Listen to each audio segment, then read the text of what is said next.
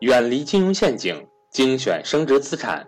大家好，我是各位的班主任登海，欢迎想跟赵正宝老师系统学习投资理财的伙伴和我联系，我的手机和微信为幺三八幺零三二六四四二。下面请听分享。清华青年科学家都逃离北京，引起了科学院院士的在两会上的发言，说北京房价太高。压力太大，大量的青年科学家都逃离北京。又有报道，在北京打拼了十多年的很多北漂一族，面临着巨大的房子的压力，面临孩子上学的难题，很多都纷纷的逃离。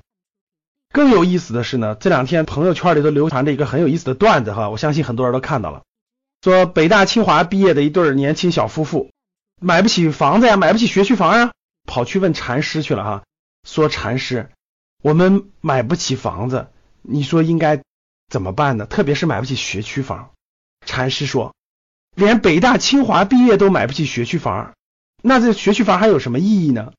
最开始看了没理解啥意思，反应慢，后来看了大概半分钟以后就笑起来了哈。是啊，那大量的人中产家庭等等土豪们为啥要买学区房呢？希望这个孩子能接受最好的教育呀。那怎么就叫做接受了最好的教育呢？学习不停，特别好，特别好，好小学，好初中，最后上目目的是上好大学嘛？那把人家孩子辛辛苦苦培养到北大清华了，最后出来以后，大了以后发现买不起学区房嘛？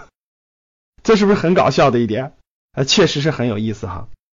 还有甚者就是，哎呀，大量的这北大清华毕业的这硕士毕业了都很多年了，也确实买不起房子，特别是这个学区房的跳涨啊，真的是离谱了，一平米二十万，各位。就随随便便一个小破房子，两千万人民币。哎呦，大家想一想啊，这是新华社的报道，你是要北京一个学区房，还是要美国一个小镇？哈，美国一个小镇，好像是一万平方米，也不知道多大一个小镇啊，有山有水有河流，也也就三百多万美元，但还没有这套学区房贵。所以大家是不是觉得很有意思？要我说呀，我那天跟几个做投资的朋友就说哈，真要是会投资的，买这学区房干嘛呀？对吧？两千万。咱就算他首付一千万，贷款一千万吧。要是懂投资的人，买什么学区房呀？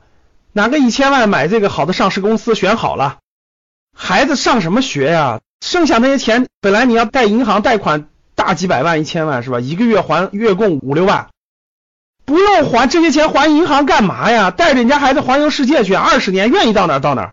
中国上两年，美国上两年，澳大利亚上两年，加拿大上两年，该自己交的自己。交呗，其实一年还银行这些钱就五十多万，在这世界任何一个地方都活得挺好了，对不对？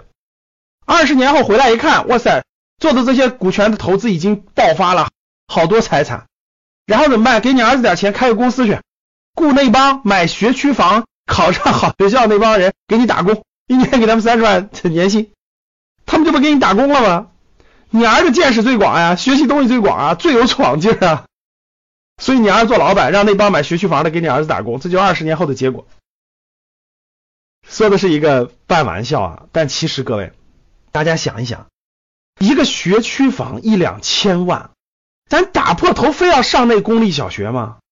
咱上个全国最好的国际学校，一年是不是也十万块钱也差不多了吧？一年十万块钱，十二年多少钱？各位，从小学到初中到高中，一百二十万，咱大不了不参加你高考了，咱直接参加人家国外高考去。各位说出来还真有点心酸，这样的结果，这样的房价，这样的学区房的政策，我一百二十万连个卫生间我都买不下来，我直接上国际学校，最后我参加美国高考去。哎呀，你说这是给谁培养人才呢？各位是不是这样的？大量的孩子只能上国际学校啊！我身边就有学员啊，要搬城市，跟我说老师，我打算上国际学校，让我家孩子。我说为啥呀？公立学校必须买房子，房子那么贵，我花那么多钱，我得我也不一定在那长租，我怎么办？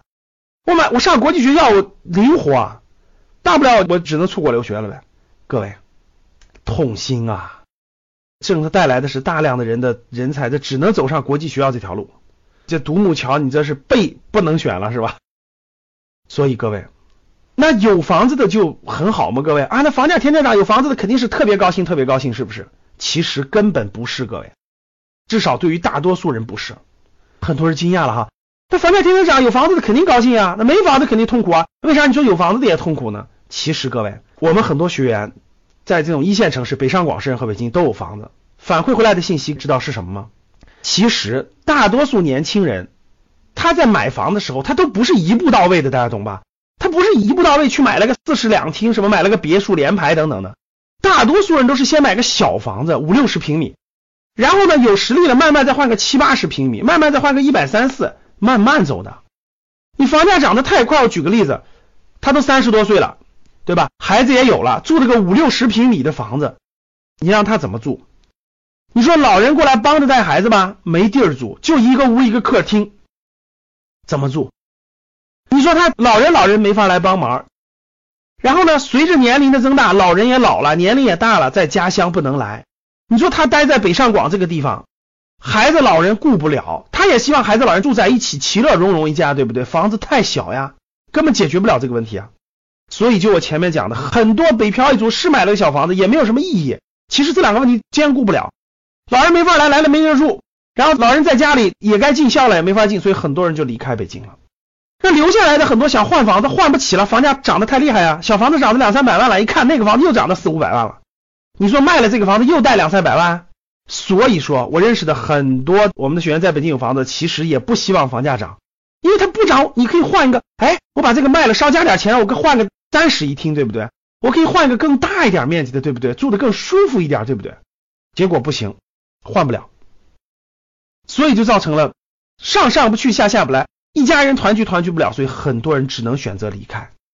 所以大家明白了吧？刚才我讲了这些问题，其实就算是在北京有房子的，也同样面临着这样的焦虑、这样的无奈。无论是孩子上学问题，那房子不是好学区怎么办？老人帮他照顾的问题，老人养老的等等都面临到。所以，其实他们在北京有房的同样焦虑。所以各位面对这些选择。